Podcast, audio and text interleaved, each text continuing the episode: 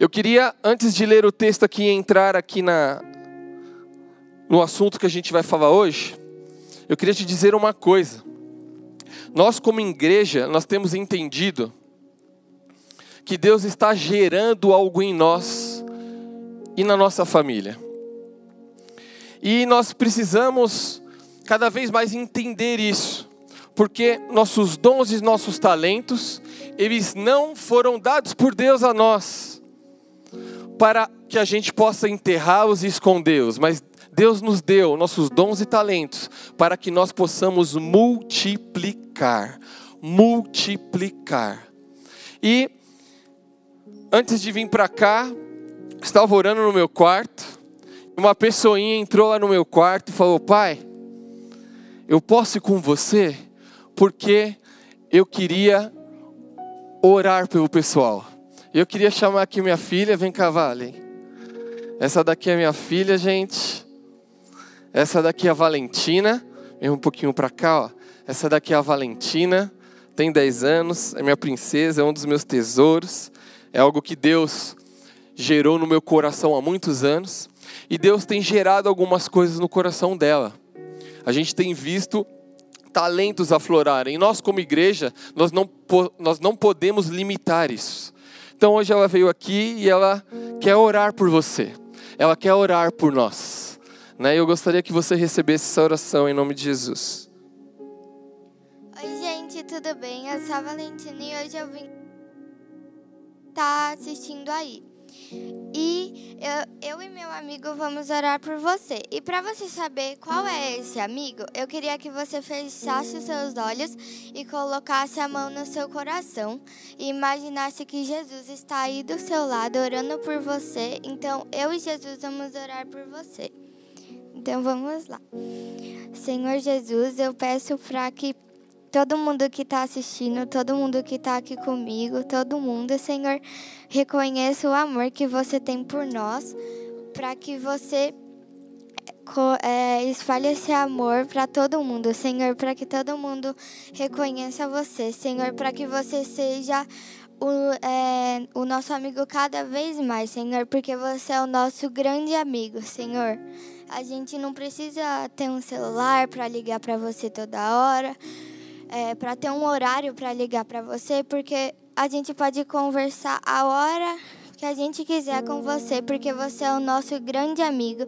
E eu gostaria que as pessoas é, conversassem mais com você, Senhor, para que as pessoas tenham mais comunhão com você, Senhor, para que elas fiquem mais perto de você e para que ela saiba que, mesmo se ela estiver passando por alguma dificuldade ou por algum problema, ou se ela estiver normal, Senhor, se ela não estiver passando por nada, mesmo assim, que ela converse com você, porque você é o amigo que sempre vai estar com a gente em todos os momentos, Senhor.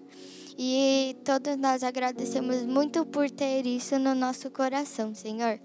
Então, que as pessoas conversem e tenham comunhão mais com você, Senhor, para que elas sejam mais cheias do seu amor. Amém. Amém. Amém. Acho que já pode terminar o culto. Bora, bora terminar, bora. Eu ia falar bora para casa, mas você já está em casa, né? É, enquanto ela orava, Deus trouxe algo no meu coração que eu senti de, de trazer aqui. Está um pouco aqui fora, mas eu queria dizer uma coisa. Eu tenho atendido muitas pessoas, né, muitos casais, e uma das preocupações desses pais,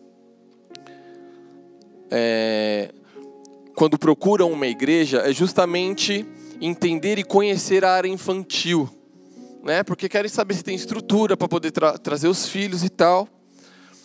E nesses dias eu queria dizer que Deus me incomodou com algo. Porque a palavra ela diz que ela diz assim: "Ensine o teu filho o caminho que ele deve andar". A palavra diz: "Ensine o teu filho". A responsabilidade é do pai. E aí eu quero te dar apenas um conselho de amigo, algo que eu estou aprendendo ainda né? Eu estou nessa escola ainda. Mas eu tenho aprendido que meus filhos eles precisam muito mais do que uma igreja estruturada que tem um trabalho forte com crianças. é importante? É importante, mas eles precisam de muito mais. Eles precisam de pais que os liderem. Sabe por quê? Porque quando seu filho olhar para você e ele ver que você tem vida com Deus, que você está envolvido na obra, que você ama o Senhor com todo o seu coração, ele vai querer isso para ele.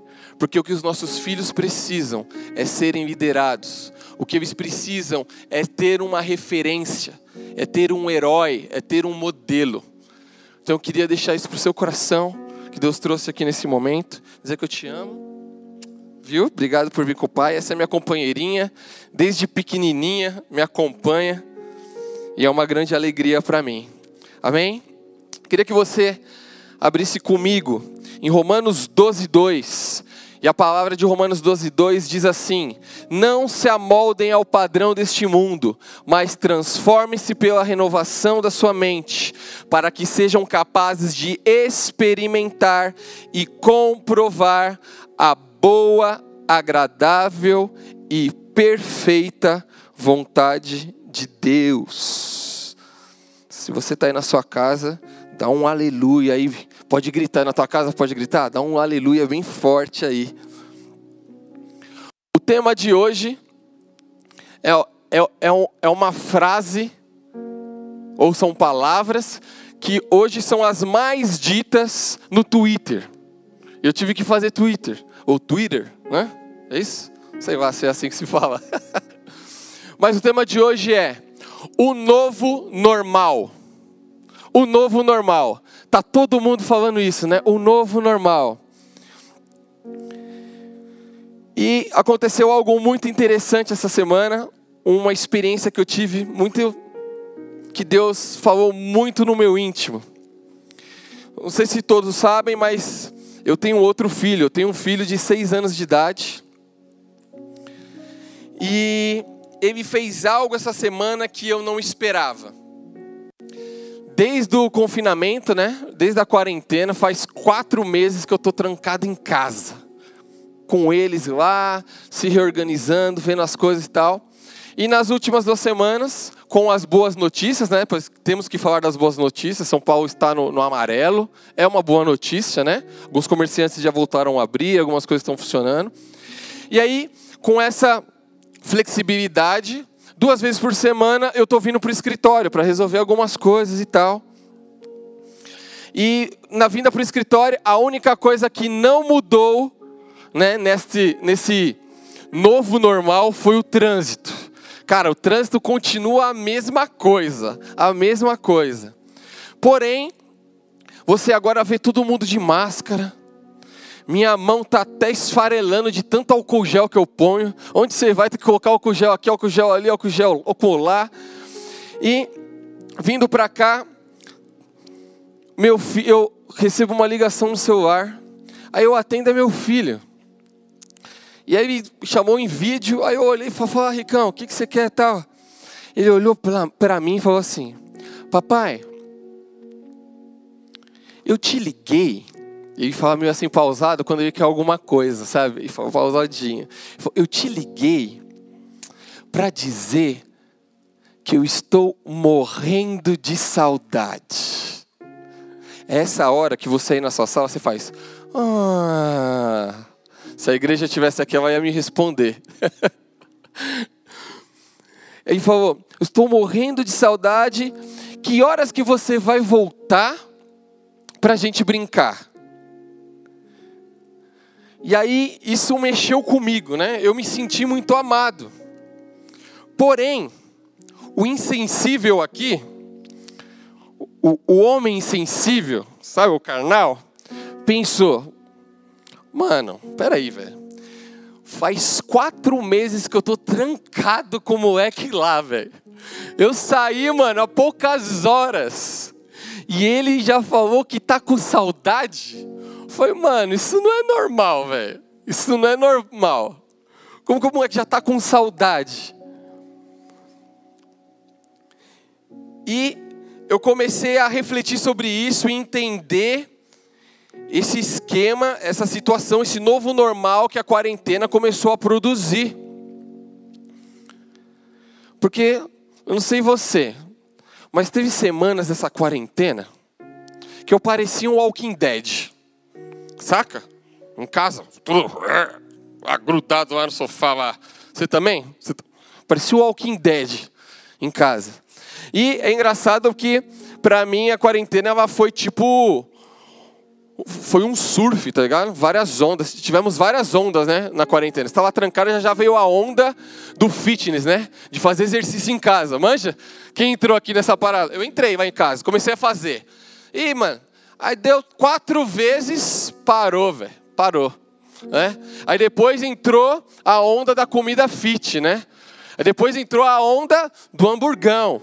E aí começou a entrar várias ondas, né? A onda da live. Quem aqui não aguentava mais. Você abriu o Instagram, era live, era live de tudo. Desde como arrumar teu cachorro, né? Até altas, altas aulas de coaching e trocas de ideias e tal. Eu não aguentava mais live. Então, havia um surf. Mas o mais legal é que, no começo dessa quarentena, trocando ideia com alguns amigos, alguns amigos falaram para mim: bom, já que aconteceu, vamos aproveitar né? Vamos melhorar. Eu creio que essa quarentena eu posso sair ainda melhor do que eu entrei. E aí muita gente começou, né, a ler altos livros, a reorganizar a casa, a ter mais tempos de reflexão para poder ter crescimento. E algumas pessoas voltaram a estudar de forma online. Mas aí chegou agora nessa flexibilização, após esses quatro meses, a gente começa a identificar que muitas dessas pessoas pararam no meio do caminho. Isso sim, na atualidade é normal. Por quê? Porque nós temos a tendência de começar as coisas e não terminá-las. Começar as coisas e não terminá-las. E eu entrei nessa vibe e falei: Meu, eu vou aproveitar e vou ler livro. O Tiago aqui vive falando, né, gente? O Tiago vive nos desafiando em livros. E aí eu tenho um livro em casa que eu uso ele como cabeceira. Fica lá na cabeceira da minha cama. Eu trouxe ele hoje aqui para mostrar para vocês. Chama Heróis da Fé. Eu sou igual o meu amigo Helios. Eu compro as edições de luxo. Só que diferente dele eu leio. eu não guardo lá no armário. Heróis da Fé. Esse livro ele fala de 20 homens extraordinários que incendiaram o mundo. Para você ter ideia, vou ler aqui alguns nomes para você. Fala de Martim Lutero, fala de Jerônimo Savarola, fala de Jonathan Edwards, de John Wesley, fala de do Carlos Spurgeon e entre outros. Aqui tem toda a história desses homens. E uma coisa interessante é que esses homens eles eram simples. Eles eram simples, mas eles foram incendiados por Deus. Eles escolheram um novo normal. E o que, que eles faziam de diferente de nós? Eles levavam uma, um estilo de vida mais a sério. Eles levavam as disciplinas espirituais muito a sério. Eles imitavam Jesus. Eles geravam experiências particulares com a visão na eternidade.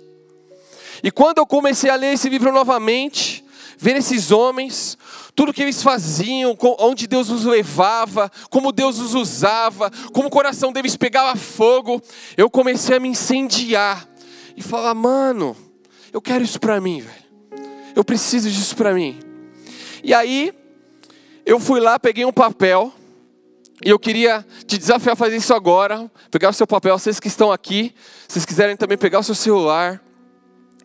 E eu falei: peraí, eu vou fazer aqui uma lista das disciplinas espirituais. E eu coloquei assim: fiz uma listinha com cinco disciplinas espirituais: jejum, oração, leitura da palavra, tempo de adoração e comunhão com Deus. Vou repetir aqui para dar tempo de você anotar aí: jejum, oração, leitura da palavra, tempo de adoração e comunhão com Deus.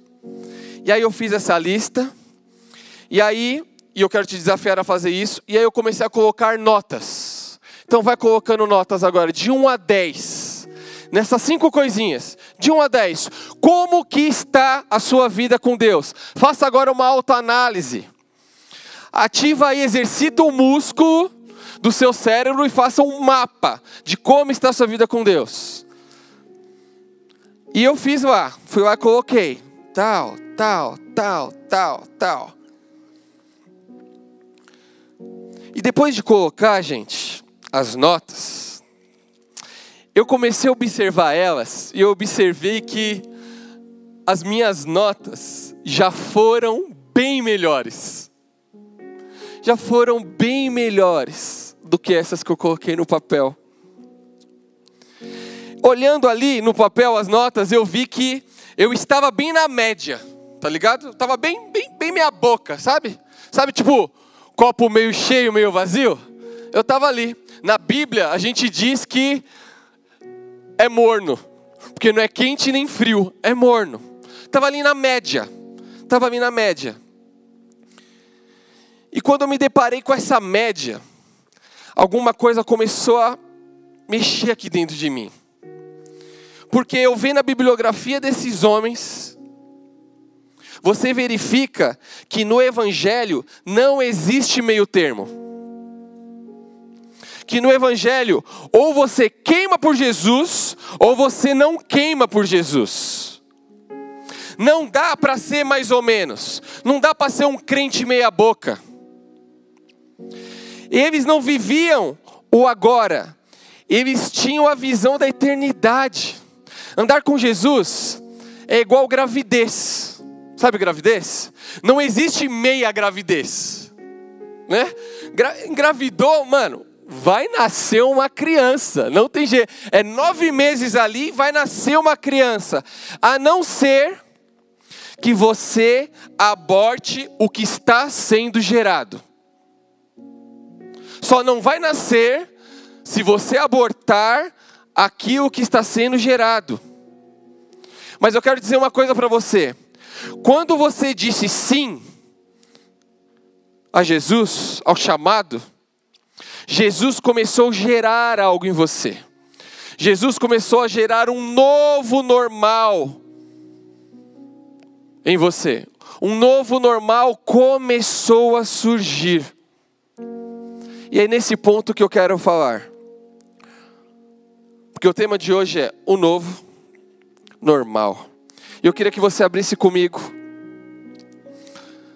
em uma das histórias que conta um pouco de um dos personagens que eu mais me identifico na Bíblia. Queria que você abrisse comigo em João, capítulo 18, versículo 15. Nós vamos falar do nosso amigo Pedrão. Pedro. Adoro Pedro.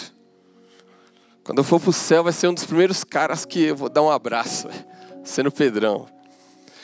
Pedro 18, versículo 15, diz assim: Simão Pedro e outro discípulo estavam seguindo Jesus.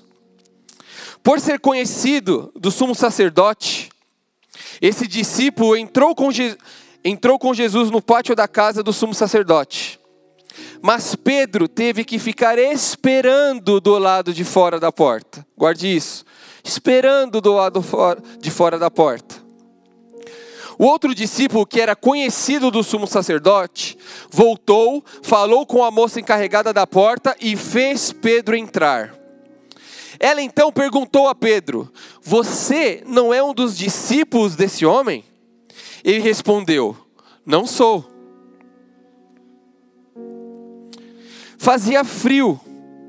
Os servos e os guardas estavam ao redor de uma fogueira que haviam feito para se aquecer. Pedro também estava em pé com eles, aquecendo-se. Agora vai comigo lá para o versículo 25. Então, Simão Pedro estava se aquecendo e perguntaram-lhe: Você não é um dos discípulos dele? Ele disse: Eu? Eu não. eu não sou. E ele negou. E um dos servos do sumo sacerdote, parente do homem cuja orelha Pedro cortara, insistiu: Eu não vi com ele lá no olival? Mais uma vez, Pedro negou e no mesmo instante o galo cantou. Essa passagem foi uma das passagens que mais, como que eu posso dizer, mexeram comigo na, na, quando eu comecei a caminhar com Jesus, que mais me indignou, porque eu não entendia. E eu sou muito assim. Quando eu começo a ler a Bíblia, ou ler um livro, ou ler alguma coisa, eu começo a imaginar. Eu começo, se eu ler um livro, eu começo a imaginar o autor escrevendo e falando. Às vezes eu consigo até ouvir a voz do cara, pra você ter ideia como eu sou meio assim. E quando eu leio a Bíblia, eu fico imaginando a cena, eu fico tentando imaginar, né, o contexto, como, como era, como era ele chegando, ele entrando na porta, as pessoas falando, ele negando e tal. Eu começo a imaginar isso. E isso é bom porque eu sou um cara que eu tenho memória fotográfica. E aí quando eu começo a imaginar essas coisas, eu vou registrando eu vou registrando as passagens. E aí, eu lembro que quando eu, comecei a ler esse, novamente, né, essa passagem, cara, não dê risada de mim, mas eu me senti como Kleber Machado na corrida de Fórmula 1. Você lembra? Quando o Rubinho estava chegando, Schumacher estava vindo atrás, e aí me falou: Hoje não, Hoje não, hoje sim, hoje sim. Você lembra disso? Quando Pedro começou aí, ele começou a ser questionado, eu comecei, não, mano, não, não, não, sim, mano, negou, velho, negou. E aí quando eu falei negou, já me veio outra coisa na cabeça, Faustão, errou! Mas... e ele negou, e é uma coisa que me incomodou demais na minha caminhada com Cristo, no começo, porque quando eu li essa passagem, eu vi ali Pedro, um líder nato. Cara, Pedro, ele falou sim para Jesus, ele largou tudo, largou profissão, largou casa e seguiu Jesus. Pedro, ele estava presente em toda a jornada. Pedro foi um dos escolhidos entre os discípulos para ser um dos três mais próximos. Pedro várias vezes é citado por Jesus em alguns momentos. E você vê ali esse mesmo homem negando Jesus três vezes. Isso me incomodou demais. Principalmente porque a palavra diz que ali na ceia Jesus fala: Ó, um de vocês vai me trair. Aí os discípulos começam a olhar uns para os outros e, e, e falam: Pô, meu, será que sou eu? Será que vai ser você? Quem que vai trair aqui Jesus? Eles já sabiam que eles eram falhos. Eles já, eles já começaram a se perguntar: será que vai ser eu? Mas naquele momento Pedro não. Pedro se levantou e falou: Ó oh, Senhor, por você eu até morreria. Por você eu até morreria. E no mesmo instante, Jesus virou para ele e disse: Ó oh, Pedro, antes que o galo cante, você vai me negar três vezes. Antes que o galo cante, você vai me negar três vezes.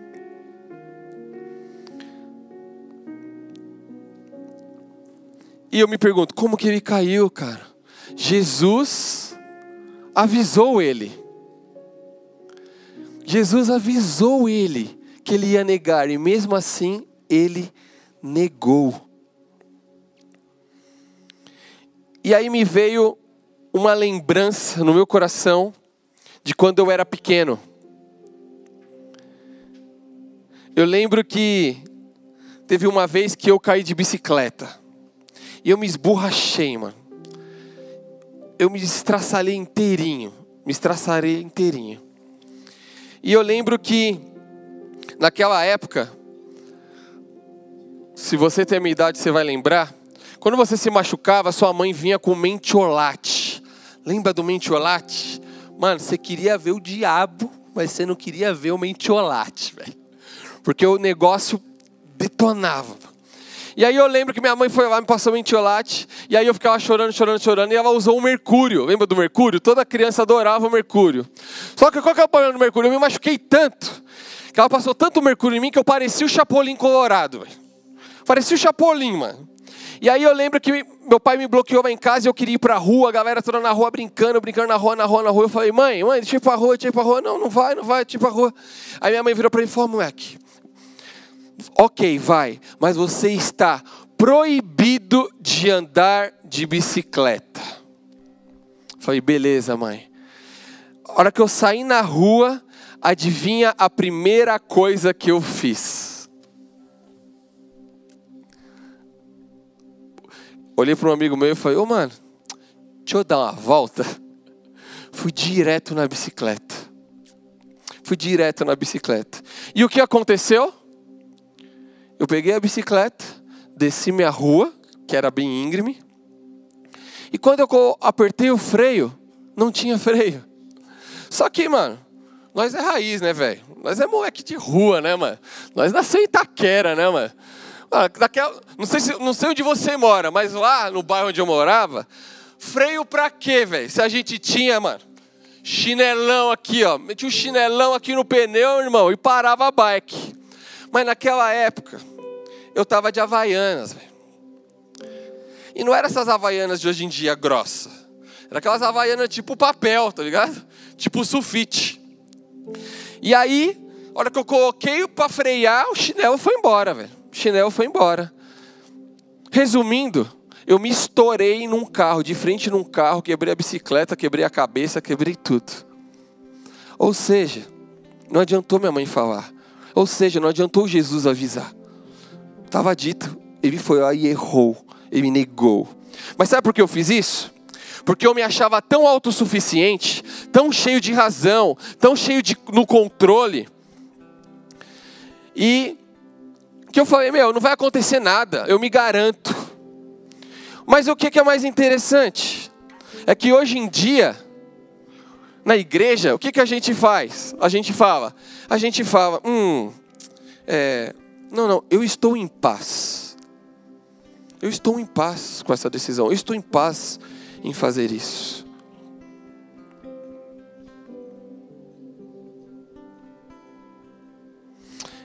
E nessa passagem, quando nós percebemos, quando nós nos damos conta, nós estamos igual a Pedro no versículo 15.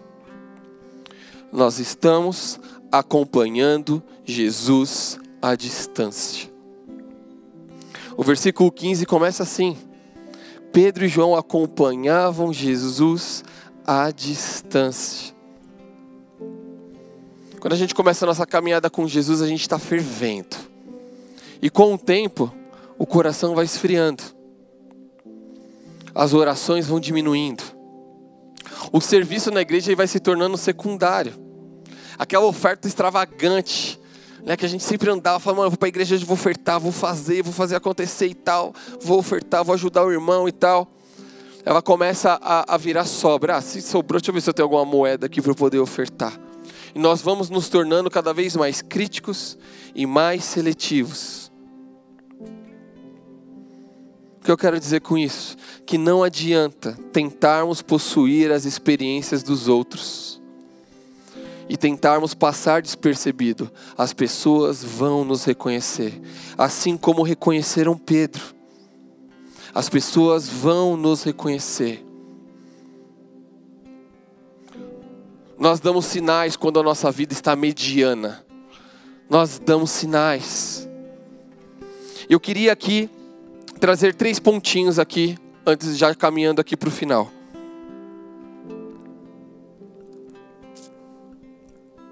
Eu achei bem interessante porque a primeira vez que Pedro nega Jesus, ele é barrado na porta. Ele tenta entrar e não consegue. E aí, a pessoa que está na porta, a serva ali, ela pergunta para ele: Mas você não é aquele que andava com Jesus? E fala: Não, não, não sou eu. Quando nós tentamos entrar em algum lugar, para nos, só para nos sentirmos fazendo parte de algo, isso não nos aproxima de Deus. Às vezes a gente acha que por a gente estar num lugar, por a gente entrar num lugar, por a gente conhecer um lugar, a gente vai participar do que está acontecendo naquele lugar. A outra, a outra situação aqui que Pedro nega. Pedro está lá na fogueira, tentando se enturmar, tentando se aquecer.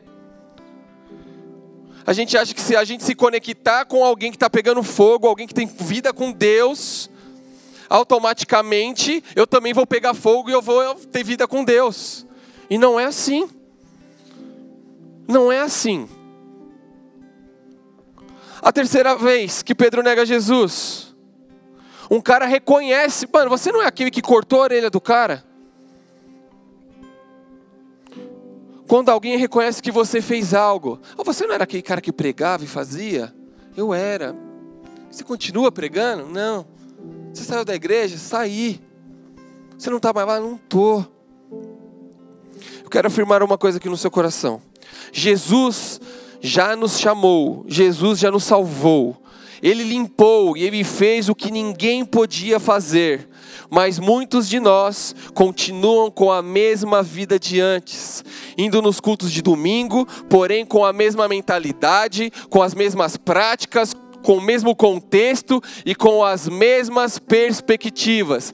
Nós só estamos trocando de lugar, e não adianta você trocar de lugar. O que você precisa é mudar a sua mentalidade, é mudar as suas práticas, é sair desse contexto. Ou seja, você continua fazendo tudo normal, nada de novo. Quero te dizer uma coisa. É muito medíocre, é muito mediano nós aceitarmos sermos menos do que Deus nos chamou para ser. Ah, mas Elton, mas é medíocre eu não acreditar em milagres? É medíocre eu estar na igreja e não ter expectativa? É medíocre eu estar nessa situação? Quero te dizer, não, isso não é medíocre. Medíocre é você se contentar com isso. É você achar que isso é legal, que isso é bom, que essa vida inconstante é da hora, que essa vida de montanha russa tá tudo certo. Esse é o normal do mundo. Tanto que no, no próprio mundo, as pessoas que não se amoldam a esse padrão, elas se destacam. Pega aí algum, algumas pregações anteriores que o Tiago citou aqui a série do Jordan. Ou outras séries, outros jogadores. Você vê que os caras pagam um preço a mais. O treino começa, o cara já estava arremessando bola faz três horas. É por isso que o cara acerta mais cestas do que todo mundo ele não se amolda aquilo. Mediocridade, inconstância, não tem nada a ver com o estado, mas com o contentamento daquilo que estamos nos tornando. Olha aí a tua avaliação. O que, que você está se tornando?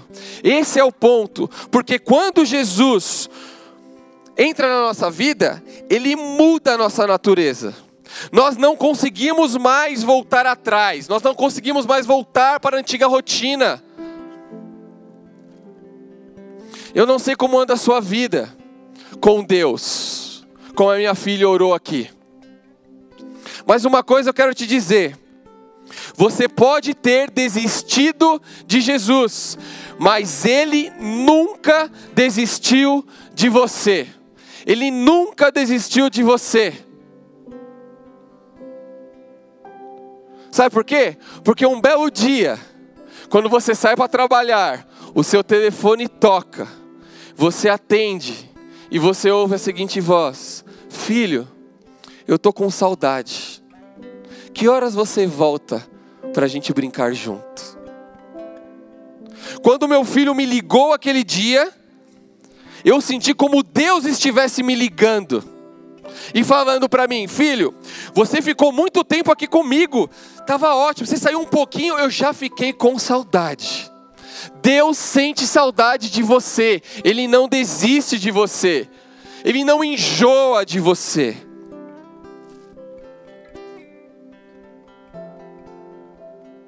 Essa passagem de Pedro, ela tem um fim bom, porque lá em João 21, e eu acredito muito que João 21 foi inspiração para a série Dark do Netflix. Sabe por quê? Porque lá em, em João 21, tudo voltou a se repetir. Tudo voltou a se repetir. Pedro teve tanto desgosto em negar Jesus que ele falou, mano, já era a vida com Deus, mano. E aí a palavra diz lá que ele voltou a ser a pescar. Ele voltou para a rotina dele. E é tão igual porque parece a mesma cena quando Jesus chamou ele, porque tinha praia, tinha barco, tinha o pescador, tinha o pescador que não pescava nada e Jesus chegou e falou: oh, joga, joga a rede ali que vai vir peixe. Ele joga a rede lá e vem peixe.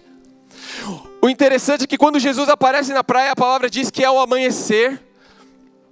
E é interessante também porque quando Pedro nega Jesus, ele nega antes que o galo cante, ou seja, era amanhecer também. Pedro, a última vez que nega Jesus, ele estava ali numa fogueira, e a palavra de Deus diz ali que quando Jesus chega lá, chama eles de filhos, fala para eles: vocês têm algo a comer? E eles vão trazendo os peixes que Jesus pediu para eles escolherem. Quando chega ali na praia, Jesus já montou a fogueira. Isso começa a mexer com Pedro, porque começa a trazer a memória de Pedro, tudo que ele passou. Dark. Sabe o que tudo isso significa? Significa que Deus considera todo o processo e Ele não precisa lembrar daquilo, mas nós, nós, como Pedro, nós precisamos nos lembrar. Temos que nos lembrar o tempo inteiro da nossa história com Cristo. Sabe por quê? Porque nós precisamos manter essas palavras frescas na nossa memória frescas no nosso coração, para manter o nosso coração incendiado, porque são essas palavras, é essa história, são elas que vão nos elas que nos trarão esperança e nos incentivarão a perseverar. E no mesmo João 21, Jesus faz uma pergunta para Pedro. E ele repete essa pergunta três vezes é óbvio dizer por quê. Mas Jesus disse para Pedro: Pedro, tu me amas? Pedro, tu me amas? A primeira coisa que fica muito forte nessa palavra é que o assunto é de super importância, porque Deus está falando no maior mandamento: amar o teu Deus acima de todas as coisas. Pedro, tu me amas? E o propósito dessa pergunta, repetida três vezes, é levar Pedro a uma autoavaliação de onde ele se encontra em relação a esse amor a Jesus. E essa pergunta que eu quero dizer para você. Eu não sei o que você está passando. Eu não sei se você está vivendo uma vida mediana, inconstante. Mas eu quero te dizer e te fazer essa pergunta. Fulano, ciclano, tu me amas? Tu amas o Senhor? Eu creio muito que esta manhã Deus quer te conduzir por, um novo caminho e não por uma nova rotina. Deus quer te conduzir para um novo caminho e não por uma nova rotina, porque Ele tem um novo normal para você. Deus tem um novo normal para você.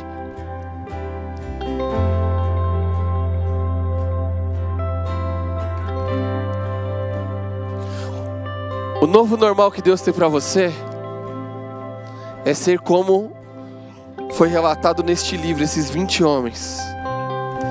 Pessoas incendiadas por Jesus, pessoas inconformadas com o mundo, pessoas dispostas a renunciar, a avançar, a crer. Este é o novo que Deus tem para você. Este é o novo. É o novo normal que Deus tem para você. Gostaria que aí na sua casa, agora, neste momento, você pudesse fechar os seus, os seus olhos. Você pudesse colocar as duas mãos no seu coração.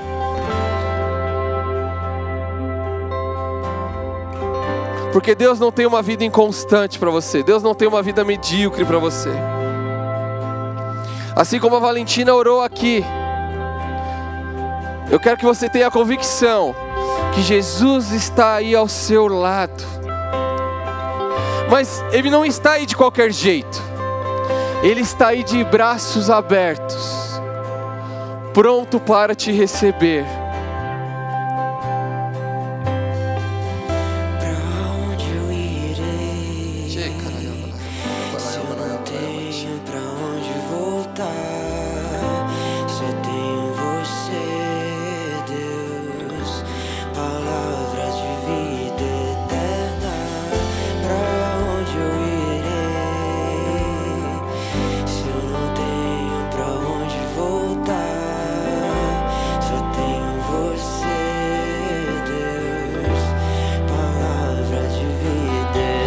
Comece a fazer essa oração.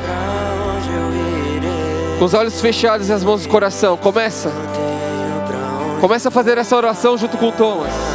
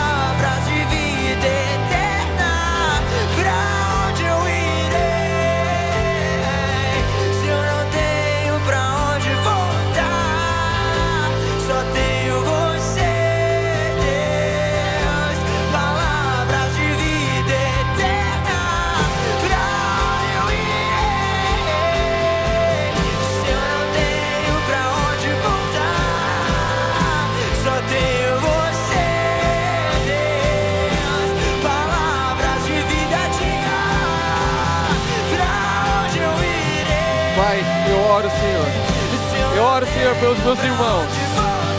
Eu oro. Te peço, Espírito Santo, venha visitar agora cada casa, cada coração. Venha, Senhor, incendiar. Venha, Senhor, trazer, ó Pai, um novo normal. Pai, eu sei, ó Pai, que o Senhor não tem uma nova rotina para nós, mas o Senhor tem algo novo. O Senhor, ó Pai, quer, ó Pai, que o nosso coração volte a queimar por Ti. Pai, o Senhor quer, Senhor, que as nossas disciplinas espirituais tenham nota 10. Oh Pai, o Senhor quer, Pai, que nós possamos retomar, nós possamos ser conhecidos como homens de oração, homens de jejum, homens de palavra, homens, ó oh, Pai, dispostos a lutar, a chorar, a servir todo aquele que precisa. Pai, no nome de Jesus, eu peço, Senhor, pela nossa igreja, eu peço, Senhor, por aqueles, ó oh, Pai, que estão sendo agora incomodados pelo Teu Espírito. Oh, Pai, aqueles nesta noite, nesta manhã, estão dizendo sim, estão dizendo sim para o Senhor, estão dizendo sim, Pai. Eu peço, venha, Senhor, criar raízes, venha criar raízes sobre eles, que eles possam criar raízes em Ti, raízes na Tua palavra, e aqui entre nós, Senhor, que o Senhor possa levantar homens, meu Pai, novos pastores, novos líderes novos evangelistas, novos profetas. Que o Senhor volte, Pai, a trazer à memória, Senhor, a história deles. Que eles voltem, Pai, a queimar, a queimar por Ti, Senhor. Vem incendiá-los. Vem incendiá-los, Pai. pois eu creio no nome poderoso de Jesus, que a sua igreja vai avançar, que a sua igreja vai avançar, em nome de Jesus, em nome de Jesus. Quero dizer que, se você foi uma dessas pessoas que eu citei aqui, que eu senti no coração, que receberam Jesus, ou que se, ou que se reconciliaram com Ele, agora a gente vai subir aqui na tela um QR Code, para que você possa entrar em contato conosco, porque nós gostaríamos de orar por você, nós gostaríamos de estar com você. E agora, nós também vamos subir aqui um QR Code da nossa sala de oração. Nós estamos abrindo a nossa sala de oração. Deixa eu te falar uma coisa. A sala de oração não é apenas para visitante. Sala de oração é para todos. Se Deus falou com você nessa manhã, incomodou o seu coração, e você quer ser incendiado, entre aí na sala de oração. Vamos orar juntos. Eu, ó, terminando aqui, eu também vou entrar na sala de oração, vou estar com você. Quero orar por você, quero estar com você. Eu creio que o Senhor começará a fazer grandes coisas e Deus vai te tirar dessa vida inconstante e você vai ter uma vida nova, um novo começo, no nome poderoso de Jesus. Queria orar aqui, agradecer por este, por esta manhã, por todo mundo que serviu aqui. Eu queria abençoar a tua semana. Pai, no nome de Jesus, eu abençoo, Senhor, esta semana. Obrigado, Senhor, porque eu creio que o Senhor começou a gerar esta semana aqui hoje, nesta manhã, Senhor. Nós teremos, possamos ter, ó Pai, uma semana abençoada. Guarda os teus filhos, guarda, Senhor, o autônomo, guarda o empresário, guarda, Senhor, o empregado em CLT. Que o Senhor possa, Senhor, prover ainda mais bênçãos esta semana, no nome poderoso de Jesus. É isso aí, amo você. Um ótimo domingo, uma ótima semana. Deus abençoe.